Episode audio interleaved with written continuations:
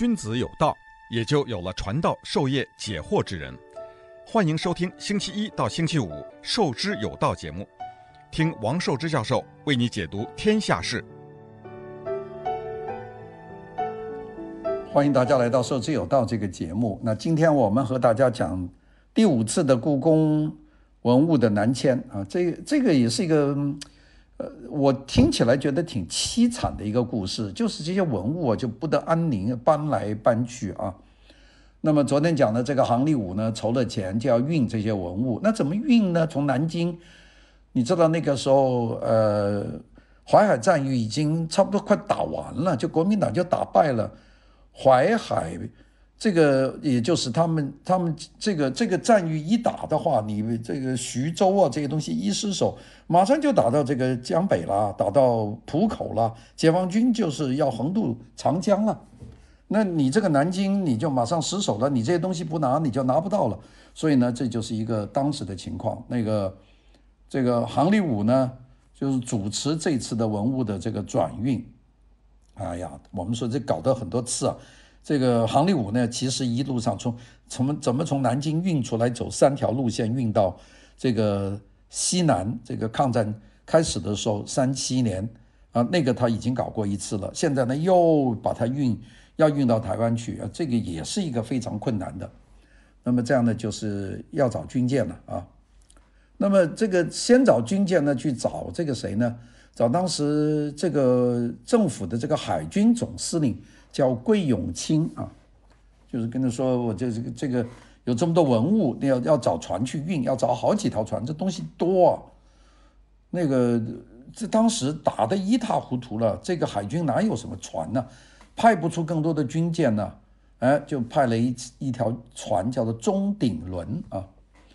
这个中鼎轮鼎啊，就是那个那个三 triple 那个三足鼎那个鼎三足鼎立啊。那么这个船呢，原来是个登陆舰，登陆舰是个平底船。这个平底船呢，由于这个打完那个抗日战争打完了，就把登陆舰呢就改装成一个平底船，就把那个船头呢把它封起来，就是一个平底的一个兜一样。那么这个船，这个是经不起大风浪的。如果风浪一大，它是个平底的，说浪一打过来就扣翻了。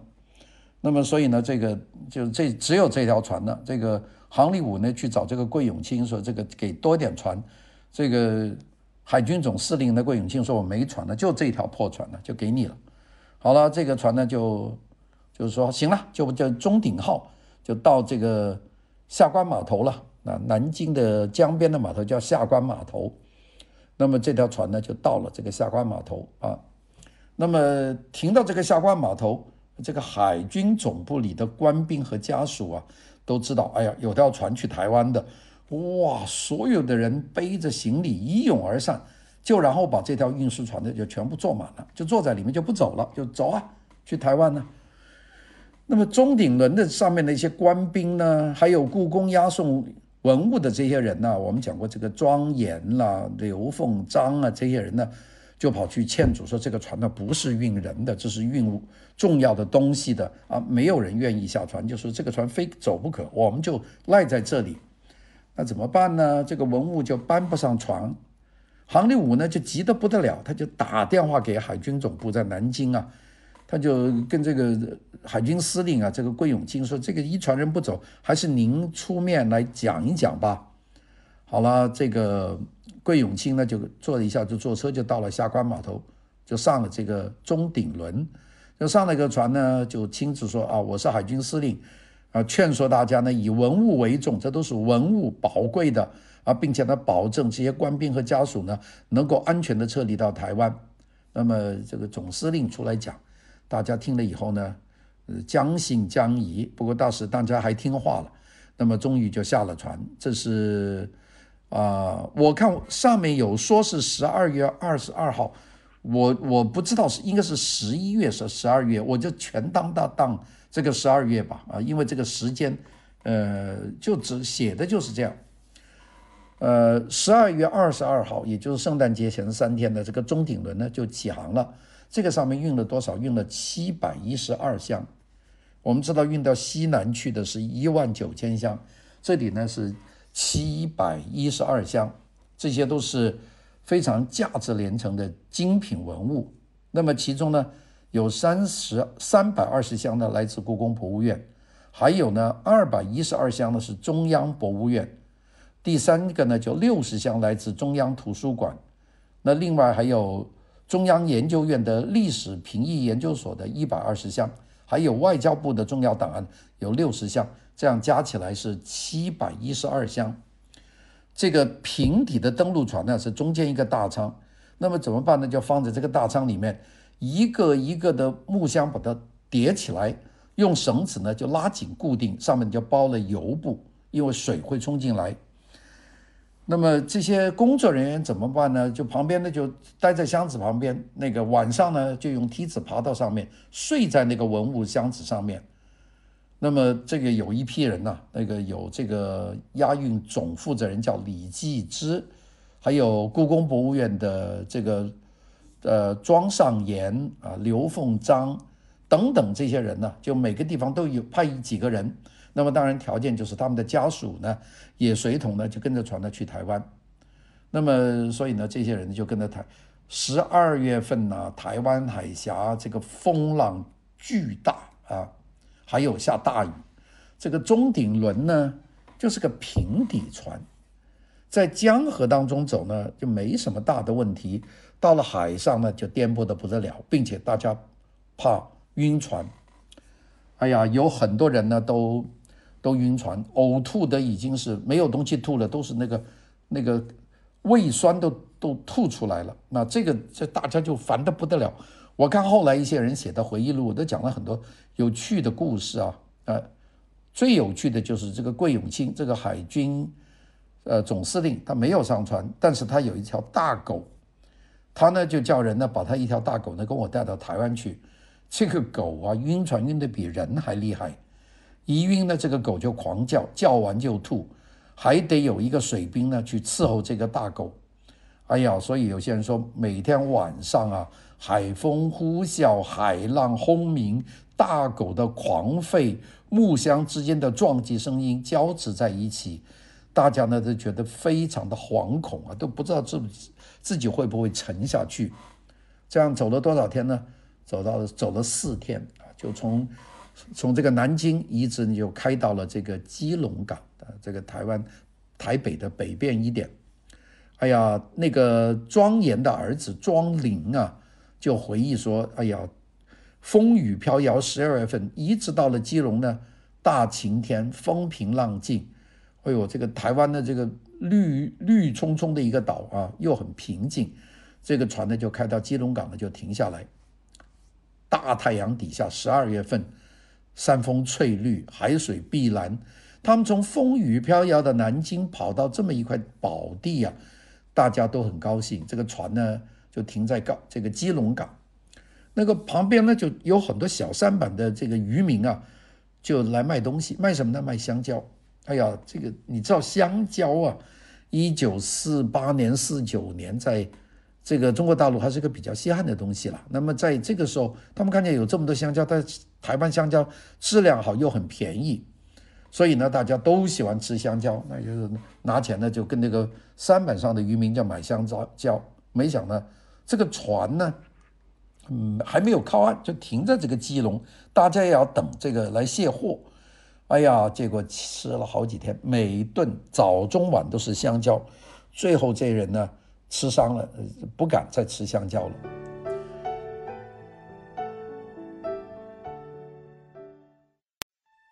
君子有道，也就有了传道授业解惑之人。欢迎收听《授之有道》节目，听王寿之教授为你解读天下事。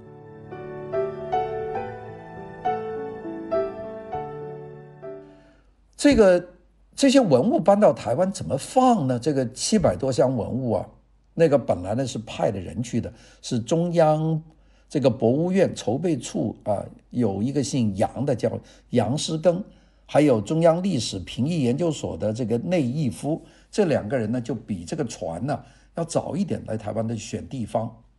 那么当时在基隆附近有一个小镇，这个小镇叫杨梅，他们呢就把这个杨梅小镇上有一个仓库，就觉得这个仓库还不错。那么，并且这个仓库呢，从基隆呢是可以开火车到的。好，这样呢，钟鼎轮到达基隆啊，所有的文物呢就卸船了，然后呢就装上火车，那么摇摇晃晃啊，这个到了傍晚呢，就到了这个杨梅小镇。那么大家进了仓库以后呢，人也就住进仓库了。仓库里呢，就堆了很多文物，七百多箱文物堆在这地方。其他地方呢，就用捆行李的绳子了拉起来，然后搭上一块油布，就变成这个井字的这个格子，像田字这样。一家就住一格，其实隔壁就是人呐。那个厨房、厕所呢，就是公用的。哎呀，每天早上呢，各家的女主人呢，都堆在外面一起呢生炉子做早餐，用的是一种煤球，然后用竹编的扇子呢来扇火。到处都是烟雾弥漫，生活条件呢是非常的这个艰苦，这就是这些文物呢到台湾的这个情况啊。后面呢陆续有运来的，我们后面再讲。那么这些文物放在这个杨梅的小镇上，放了大概一个礼拜的时间，仓库非常小，所以呢大家说这不行，这些东西呢得腾出来，因为下一船的文物送来以后还要堆在这个地方，那不能堆在露天呢。所以呢，又是那几位师傅，这个杨师庚啊、内义夫啊等等这些人呢，就再到这个气候比较干燥的台中去考察，就另外找地方去，最终呢是放这些东西。为什么会去台中呢？这就是杭立武的主意。这个文物运台湾以前呢，杭立武呢就做了很多时间呢，就找一个。这个文物最终的存放地点就是要很干燥，台湾到处都下雨啊，潮湿啊，那气候干燥呢是非常重要的。当时杭立武是没去台湾的，他因为他早早先呢在广州见到有很多的台湾人啊，就是那个时候解放战争啊，把这个人都打到这个国民党都打到南方去了，躲在广州。那么他呢就找了很多台湾人去问台湾天气，那么他们呢就告诉台湾的情况。那比方说，新州是有名的风都，风大；基隆呢是雨都的，天天下雨啊。就是我们讲杨梅的那块地方，高雄和台南呢非常的炎热，那么气候温和又干爽的是台中。所以呢，后来这个考察组的这几位人呢，就去了台中啊，看到台中有个做糖的工厂，台中糖厂有很大的仓库。那个他们这几个人呢，倒挺不错的，有熟人啊，这个是奇怪。台中市的市长当时叫做陈中熙，是是杭立武在南京金陵大学的同学，所以这个市长肯定要给他卖面子了。而台中糖厂的厂长呢，叫余生峰，又是这个派去看地址这个谭旦炯在法国留学时候同学，所以呢，市长是同学，糖厂的厂长也是同学，双方一谈就谈妥了。台中糖厂呢，借出两栋仓库作为文物库房，并且呢，还把这个仓库旁边的一块地皮啊，就拿出来给这个跟随文物的这些专家呢作为宿舍。那么这样呢，第一批来台的文物呢，就终于呢，就从这个杨梅小镇就运到台中糖厂的仓库，在这里就安顿下来了。而这个这一批呢，呃，这一批呢就就就定了。呃，这但这一批只有七百多箱啊。好了，现在就要运第二批了。那么这是第二批呢，是送到台湾的文物最多的。那我们讲，抗战爆发的时候，那个时候运出来是一万九千箱，那运到台湾但只有几千箱，有很多呢就留在大陆。这一留在大陆的现在应该都在故宫博物院了，就是在北京的故宫博物院。到台湾的现在大部分都在这个台湾的这个故宫博物院啊，大概就这样。那一九四八年的年底，那条船刚走，那个第二条船呢又要选了。这个选的呢是东西多啊，这有多少箱呢？有三千五百零二箱，其中呢故宫的有一千六一千八百箱，中央博物院的筹备处呢有四百八十六箱，中央图书馆呢有四百六十二箱，中央研究院的十余所有八百五十六箱，还有。北京图书馆有十八箱，其中呢，故宫运出的文物呢是最重要的，里面有这个宋元的瓷器的精品，还有存在南京的这个全部的青铜器，这这一部分很重要。其中还包括有这个全套的文渊阁版的这个《四库全书》和黎兆堂的《四库全书会要》。那我们知道，《四库全书》一共七部，故宫文渊阁藏的是第一部，也就是说就是七分之一啊。这个这是最完整的一部《四库全书》的这个文渊阁的这一部分，有多少种书呢？有三千四百五十九种书，就不同的书。但是每种书有很多册，所以一共是多少册呢？是三万六千六百零九册。四库全书会要是什么呢？它是四库全书最重要的摘录。为什么搞这个？有四库全书还要做四库会要呢？那主要是皇帝啊，他要看，皇帝看不了那么多书嘛，四库全书，所以呢，就给皇帝把最精选的东西给他做另印另外一套书，就叫四库全书会要。这一部东西在这地方，这个四部全书会要分这个经史子集四部，四百七十三种，一万一千一百七十八册。这个四库全书呢，在做的时候是用手工抄的，抄写了两部，一部呢存在紫禁城御花园的黎兆堂，另外一部呢藏于圆明园的这个魏协书屋。后来呢，英法联军放火烧了圆明园呢，就把那个这个圆明园内部就烧毁了。也就是说，运去台湾的这一部《四库全书会要》呢，是全世界唯一的一套。啊，这一部东西就重要了。那这一次要运去呢，就人呢就去的多了，因为这些人也得逃了。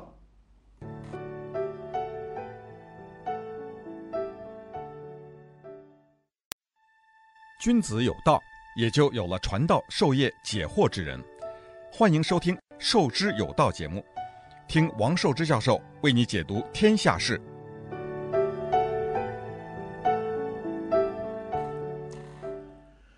第四次这批文物要运到台湾呢，这次东西就非常的金贵了。那么，所以呢，最后呢，就负责押运的人呢，有故宫博物院的纳智良。吴玉章、梁廷伟、黄居祥，中央博物院筹备处的李林灿、周凤生、高仁俊，中央图书馆的苏银辉、昌彼得、任俭，还有中央研究院史语所的董同和、周法高和王树明，就这这么十几个人，也带了他们的家属呢，就想办法运这个船。这一批书要运到台湾去，那么这一批国宝呢，就运到了下关码头，在南京啊，这个就有三千多箱啊，三千五百零二箱，就放在下关码头，用油布包着，就等待装船。这个时候啊，再去找这个海军总司令桂永清啊，他找不到军舰了，没船运了。这杭立武呢，没办法了，就掉头呢，就去找招商局。那么招商局呢，就说我们有条船呢可以包租啊，这个船呢叫做海护号，所以呢，杭立武就拿钱就包租了招商局的这个轮船海护号，用这个船呢就去去运。那么这个时候是一九四八年的年底了，而这个他们准备要运的时候，哎，这个呃，这这个这个就在这个前后啊，这个。中共方面呢，就公布了第一批四十三名战犯的名单。那蒋介石是名列榜首的，这是要通缉的。啊，大家还记得那个名单吧？那么这个做过六个月行政院院长的这个翁文瀚呢，也名字赫然在列。那赶快要跑了。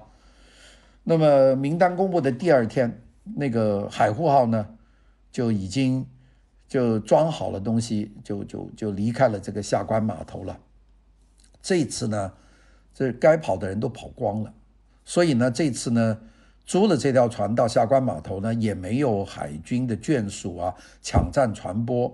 那么这个船呢，海护轮呢，也比较宽敞，比较平稳，装了三千多箱放在上面，带了这些人和他们的家属就运运到了。这个比上一次呢，只迟到了大概几天。一九四九年的一月九号，第二批文物呢就到达了基隆。那么。这个呢，也就是在那个杨梅镇呢中转了一下以后，就开始呢全部运到了台中这个糖厂的仓库。那这个这一批呢就是第四次啊，就是这个海护轮啊，这个飘摇了。好了，第四第五次迁移，我们说不是七次吗？啊，第五次，第五次呢就不简单了。第五次呢是一九四九年的一月十号，当时呢淮海战役啊已经打完了。淮海战役呢，这个国民党方面叫做徐蚌会战，就是徐州和蚌埠之间的会战，那就是苏北和这个安徽这个大会战。打完以后，解放军全胜。那么这个就是，你就算算日子，解放军就要过长江进南京了，指日可待了。那么这一下就慌了，就要决定就要要要要运走了。这个一九四九年的一月十四号，中央博物院呢就开那个紧急的理事会啊，出席的会议的有朱家骅呀、张道藩呐、这个徐鸿宝啊、沙本栋啊、傅斯年呐、胡适啊、温文瀚的杭立武啊。那么会议就是一个决定，就是尽量将还留在南京的四千多项文物呢全部运到台湾，并且呢就让杭立武呢就做这个中央博物院的筹备处的正式主任了，就是你负责了。好了，这个一九四九年的一月二十八号，农历新年的除夕，南京城里面下着这个细雨，大家知道那个一月份的南京的细雨呢，那是冻雨啊，这个。两千多箱的这个国宝呢，露天堆放在下关码头啊，上面盖的这个挡雨的油布，这个就没没有人管他了，没有船，交通也紧张，所有的人都想办法逃，火车顶上都站满了人。这个杭立武呢，就全程去找，没有租到任何的船，这就没办法了，呃，想不到办法呢，怎么办法呢？就去还是找这个海军司令桂永清了。就跟桂永清说，能不能帮忙啊？就可以运出去。这个到了一月二十八号的下午，桂永清呢就派出了一条军舰，叫昆仑号。这个昆仑号呢，这不是专门为运文物来的，它是到南京还要测别的事情，所以呢，它只能在下关码头呢停二十四个钟头，文物必须装船，否则过时不候，它有军事的任务要测人了。那么，但是到这一天呢，除夕了啊，这个，第二天就是大年初一了。这个，这个，呃，阳历的一九四九年的一月二十八号，这是除夕啊。二十九号就是就是大年初一了。那么所有的这个码头工人呢，就是要回家过年，就不干这个船。那么所以呢，就没有人搬啊。工人这边还没有谈妥。这个贵这个杭立武呢，还在跟他们谈价钱。哎呀，知道昆昆仑号要去台湾呢，海军总部的官兵和家属又来了，大家又是一窝一窝而上。那么这个一把人呢，就把这个船占满了，两个船舱被这个官兵家属全占满了，就剩下最后剩了一个，只能放五百箱的这个文物。这个没办法了，这个杭立武没办法。再次呢，就请出桂永清，但这次桂永清来说干口都没有用了。当时时局的紧张程度啊，人人都想要逃啊，上不了船就坚决不下船。桂永清呢，一上船呢，还没有开口，整个船舱的男女老少呢，就大哭起来啊。那么桂永清呢，也不能说这个大家以保国宝为重的话说不出口。那么最后办法呢，就是打开。船舱上面的所有的官兵的卧铺，让这些人呢，就到睡到官兵的这个卧舱里面去。文物呢，就送分别送到甲板、餐厅和医务室。好了，这就就安顿好了这些人，那这文物呢，就终于呢就给装上去了，就搞得那些当兵的呢就没地方睡了，就挤着给这些人住。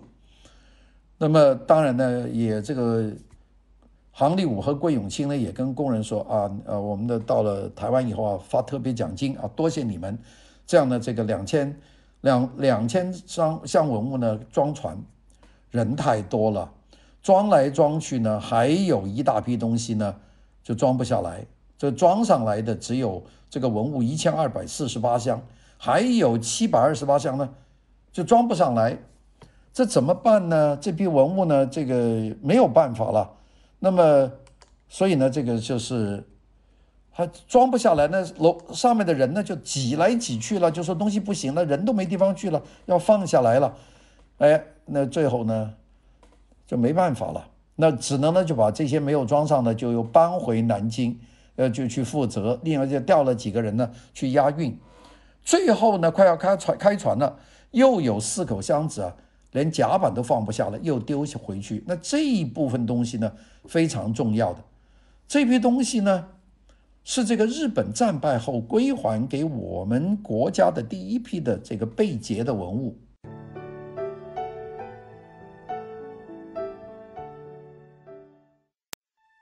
君子有道，也就有了传道授业解惑之人。欢迎收听《授之有道》节目。听王寿之教授为你解读天下事。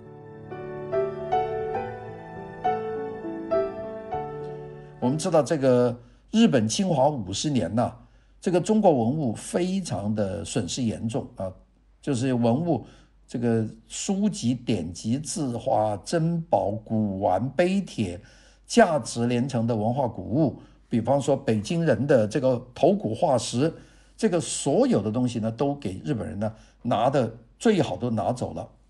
那个当时国民政府有一份报告说，这个这个侵华的日军啊，后面总是跟了有这个懂金石书画的专家随军，凡是到达的地方，他马上就把好东西呢就全部拿走。到了一九四五年的八月份啊，这个日军呢就宣布投降啊。这个最后签投降书是九月二号，在八月十五号就宣布投降。当时呢，就请成立了这个清理战时文物损失委员会，就简称叫清损会，就是主持这个打仗的时候被日本人的这个侵占的这些文物。那么根据清损会不完全的统计呢，战时全国被日军掠夺的这些书帖、书籍呀、字画呀、碑帖啊、古物呢，有三十六万。多箱，啊，准确的说就是三十六万七千七十四箱，另外呢还有一千八百七十一箱是候补的，这个是大量的。后来呢，这些清损委员会呢就努力的去问日本要要回这些东西，那么这样呢才要回了一些，有些呢后来还还到台湾去了，比方说一九五零年的三月到一九五一年的七月。日本呢又还了六批文物一百零五箱，从日本的横滨运到台湾的高雄啊，这个有大量的东西。那么现在呢，这四箱文物呢就丢到这个下下关码头了，就运不上去。这个里面有沈阳詹山舍堂的这个刻丝和古画，还有这个汪精卫这个访问日本时候捐赠给日本天皇和皇后的翡翠屏风、青玉瓷瓶、百玉瓷瓶。这批东西是在一九四八年六月份由日本装船运到上海，又转到南京，是还给中国的。那么这批东西呢，就现在丢在这个下关码头。那个，所以呢，这个杭立武说无论如何也要把它运到台湾的这几样东西。那么，所以呢，就最后没办法，就所以杭立武呢就上船去找这个昆明轮，这个昆明舰的舰长啊，叫朱莲芳。就跟他解释说，这四项文物啊是非常不同寻常的东西，就解释的是什么东西。朱莲芳呢，那说那好，就将一间军官的房间的办公桌啊，不是都焊在地上的军舰里面，就把这个拆了，硬是把这四个箱子呢塞到这个长官室里面。这时候呢，这个船呢就全部呢就装满了这个。文物和这个各种各样的军官的家属了，这一船又是宝贝又是人呐。好，这个到一九四九年的一月二十三号，那么这这个这个这个就要开船了。但是在这个船开以前呢，就有一个不好的消息，就是头三天，就是大概是一月二十七号凌晨三点钟，有一艘很出名的货船呢，叫做太平号。从上海开往基隆的途中呢，和一个货船叫做建元号就撞船，有上千人丧生。这个有些人说，这个太平号呢就是东方的 Titanic。那么这一条呢船的主要的原因呢就是超载，就是人装多了，货装多了。那么所以呢到一月二十九号，昆仑舰呢要开出去，也都很担心，因为超载啊，这么多人，这么多货，那么所以呢，这个没办法啊，这个就还开吧。所以一九四九年的一月二十九号就开始开了，呃，刚刚开离南京南京的下关码头，就解放军就有炮呢，就打这个船，因为觉得是国民党的军舰。那么多次遇到这个解放军的炮火，那么但是呢，这都已经没有打中这个船的，赶快就逃了。好了，这个出了吴淞口了，过了长江口了，这个茫茫大海，往南呢就到台湾。这个开了好长时间，船上人就发现这个船呢是往北在开，到台湾应该往南，就是出了长江口，你不往右拐，你往左拐。那么大家就觉得有些懵了，这个怎么搞呢？这一大船人，还有装了这么多货，这个副舰长呢就觉得事情不对呀。这个舰长就指挥这个船就往北开，这个副舰长呢觉得事情不对，就去跑去找这个舰长这个主联方，主联方说是对，我是带文物投奔的。呃，这个就知道这个结果。后来船上发生什么事呢？就不知道。我估计就副舰长带领人把这个船长给摁住了，没人知道。那么反正这个祖连芳呢，起义没有成功，起义失败了。这个昆仑号呢，最后呢就到了基隆，但是用了多少时间？一月二十九号开，然后呢七搞八搞，最后到基隆港的时候，好像是已经到了二月二十二号，搞了，搞到海上搞来搞去。那么这个船呢，居然在海上航行了二十天。你说正常的船，一个平底的船，从这个南京开到基隆呢，就四天。他这个居然开了二十二天，发生了什么事都不知道。我估计上面人都疯掉了啊。那么这样呢，就本来就可以继续运了。哎，这个时候呢，又有新的情况了。那么这一批运出去以后，杭立武呢就准备继续运了。哎，这个时候呢，国共开始和谈啊。这个一和谈呢，这个当时的国民党的这个这个总统，这个总统叫李宗仁呐、这个桂系军阀。李宗仁呢就说：“你们就不要行动了，就不要运了啊。”那这个时候停下来了。那这还有一大堆东西呢，有些搁在这里，还有一些在北京的故宫博物院的精品。这一下呢，就不知道怎么样了。那下面怎么样呢？我们明天再和大家聊。谢谢大家的收听。